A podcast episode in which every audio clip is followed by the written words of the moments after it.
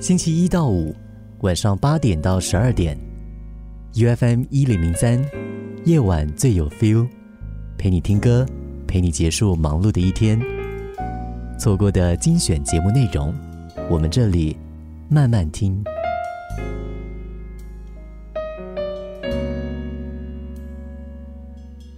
三十年的平安符，陈凯松。在儿子到德光岛报道的前一个晚上，我把一个随身携带的平安符交到儿子手里。原本以为儿子会说我迷信，拒绝收下，但出乎意料的，他什么也没说。抬头看我，哦的一声后，掏出皮夹，接过平安符，小心翼翼的收了起来。儿子的反应出乎太太的意料，因为他一直觉得儿子对任何信仰都不热衷。血气方刚的他，信自己胜过一切。可对我来说，儿子的反应却别具意义，让我感触良多。交到儿子手上的这一道符，小小一张，毫不起眼。那是我当年入伍时。婆婆特地带我从后港搭巴士到观音庙求来的。当时的我就跟现在的儿子一样，不信鬼神之说，但我依旧顺着婆婆的意思到了观音庙，看着她在观音菩萨面前喃喃自语，求得平安符之后，又在我面前用塑料袋把符给包起来。然后塞进我的皮夹子。这个平安符从此一直跟着我，伴随我走过当兵岁月、大学生涯，也见证我结婚、成家，还有生子的过程。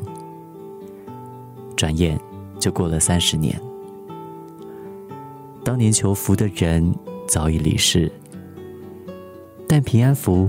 却一直藏在我的皮夹子的某处，不曾离开过我。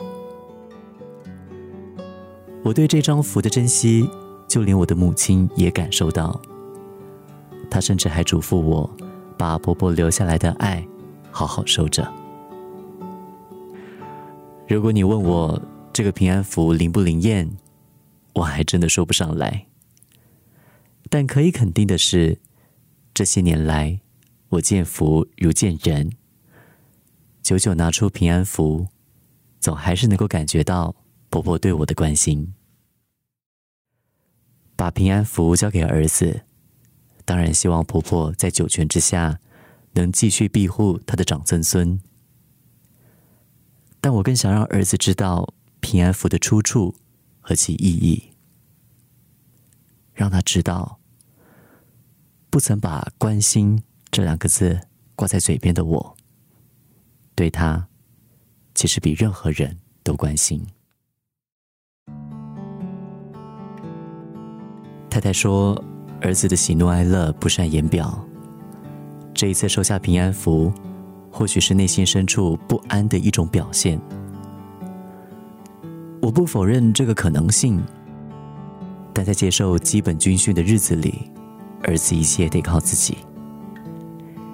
这一份伴随在他身边的关爱，或许能够化作一种动力，陪他走过他老爸我曾经走过的岁月。我庆幸当年没有拒绝婆婆，对于儿子接受这张平安符，也感到宽心。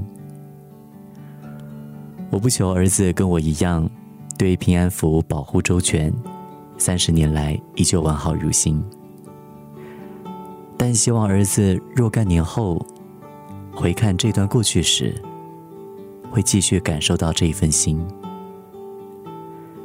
就如我现在感受到已故伯伯的关爱一样。